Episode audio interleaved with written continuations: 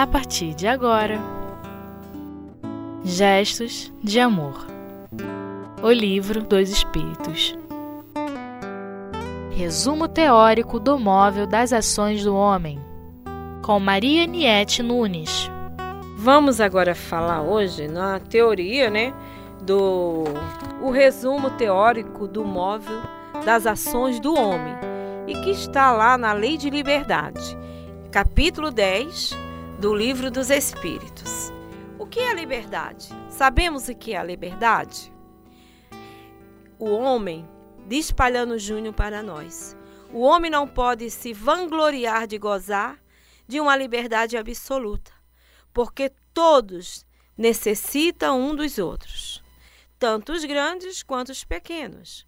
O homem só gozaria de uma liberdade absoluta se se isolasse dos outros homens um eremita no deserto, pois, desde que haja dois homens juntos, tem o direito a respeitar e não tem mais, por consequente, liberdade absoluta. Contudo, a obrigação de respeitar os direitos alheios não lhe tiram o direito de ser independente consigo mesmo, porque se trata de um direito que lhe vem da natureza.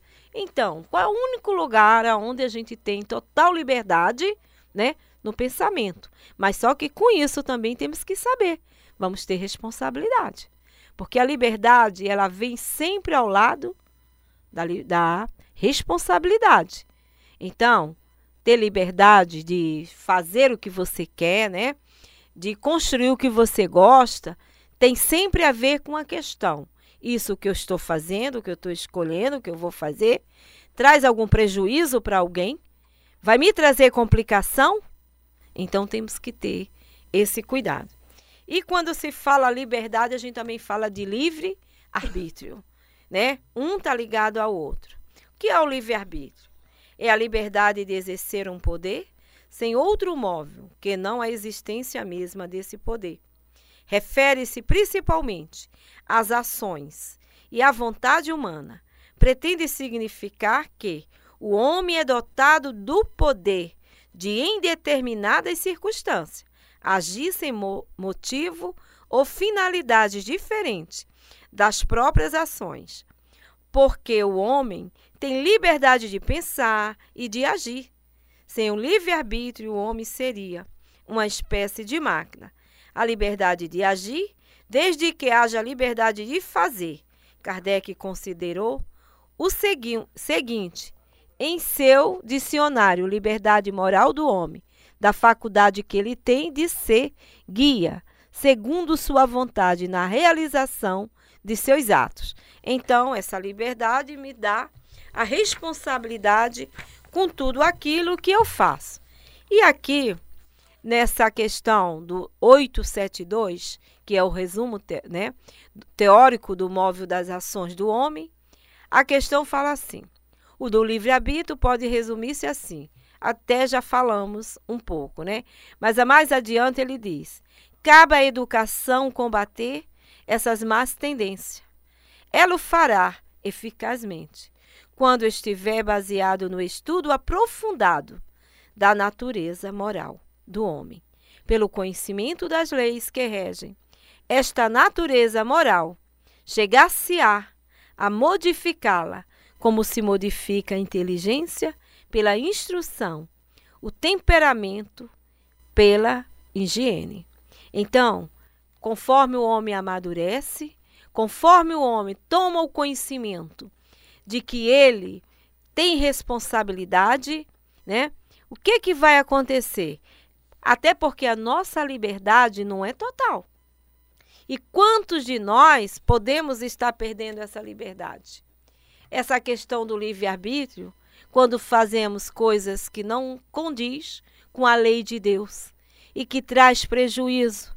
Quantas pessoas se encontram né, em situações de vida que não vegetativa e que por muitas vezes perdeu pela condição do abuso que tinha da sua liberdade.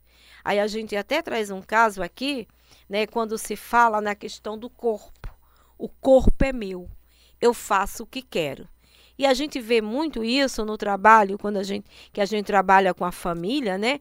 E trabalhamos com adolescente e tudo, e que a gente vai orientar, falar na questão da gravidez, que a maioria da vez são gravidez não desejadas e nem planejada.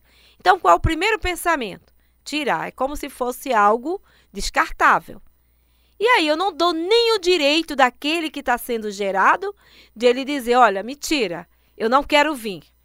Cortamos, damos uma condição para ele de não poder escolher nada.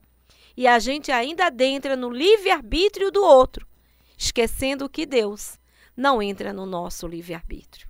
Ele nos dá essa, esse livre-arbítrio para que a gente possa ter nossas escolhas. E ele, ele espera o momento em que este filho está sendo conduzido em caminhos não muito bons Acorde, desperte para se renovar e tudo é o seu tempo. E aí Kardec continua, né? Quando diz assim: o espírito desligado da matéria, no estado errante, faz a escolha da sua experiência, da, aliás, da sua, das suas existências corporais, futuras, conforme o grau de perfeição a que tenha chegado e como tendo dito, é nisto, sobretudo, que consiste o seu livre-arbítrio. Essa liberdade não é absoluta, anulada pela encarnação. Se ele cede à influência da, maté da matéria, é porque sucumbe às próprias provas que escolheu e, para ajudá-lo a vencê-las, pode invocar a assistência de Deus e dos bons espíritos. Aí manda até ver lá na questão 337, né? Que ele manda lá para a gente ver, para ter uma ideia mais exata, quando ele fala dessa questão aqui, né? Quando na, é, na 337 ele diz lá, Kardec pergunta: pode a união do espírito a determinado corpo sim, se imposta para de, por Deus? Aí os espíritos respondem, certo, do mesmo modo que as diferentes provas, mormente, quando ainda o espírito não está apto a proceder a uma escolha com conhecimento de causa, por expiação, pode o espírito ser constrangido a se unir ao corpo de determinada criança que, pelo seu nascimento e pela posição que venha a, cumprir, a ocupar no mundo se lhe torne instrumento de castigo. É interessante que isso aqui a gente vê como a encarnação compulsória, né? Perdi o direito. Eu não tenho como mais escolher. Aí a gente vê a questão dos filhos mesmo. Quando nós vamos instruindo, vamos conduzindo, damos, dizemos para o filho, tal hora chega em casa.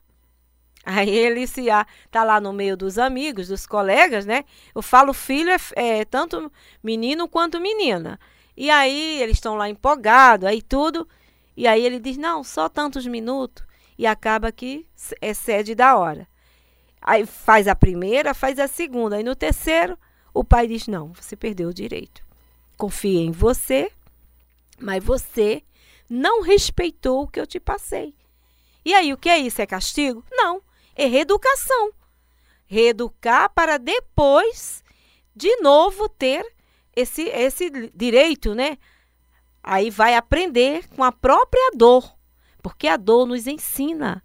Ela é companheira para que nós despertemos. O que, é que eu estou fazendo?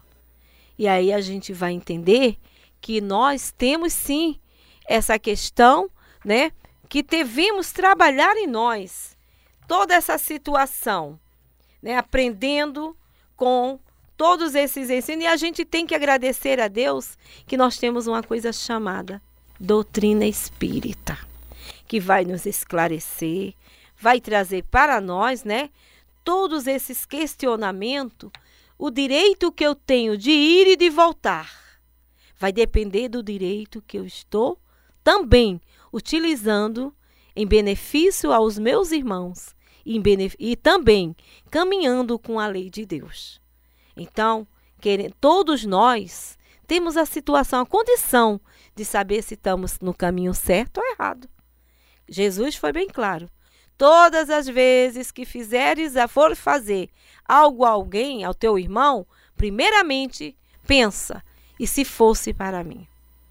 E aí é isso que vai cair a questão do aborto. Como posso? Se minha mãe tivesse escolhido abortar-me, eu não estaria aqui. Não estaria fazendo progresso, caminhando, com todas as dificuldades, mesmo lento, mas estou caminhando. Estou buscando o meu progresso. E aí eu vou cortar o direito do outro? Só porque o corpo é meu e não é meu. O corpo é empréstimo. Tudo o que nós temos são empréstimos. Deus nos concede se soubermos cuidar, utilizá-lo direitinho. Tem as questões das paixões, ou a série de coisas que vai entrar aí, mas se nós puder, soubermos lidar com isso direitinho, nós vamos cada vez mais acrescentar e crescer e ter mais livre-arbítrio, mais liberdade, né? Então vamos a vamos dar uma pausa, né? E voltamos pela segunda parte.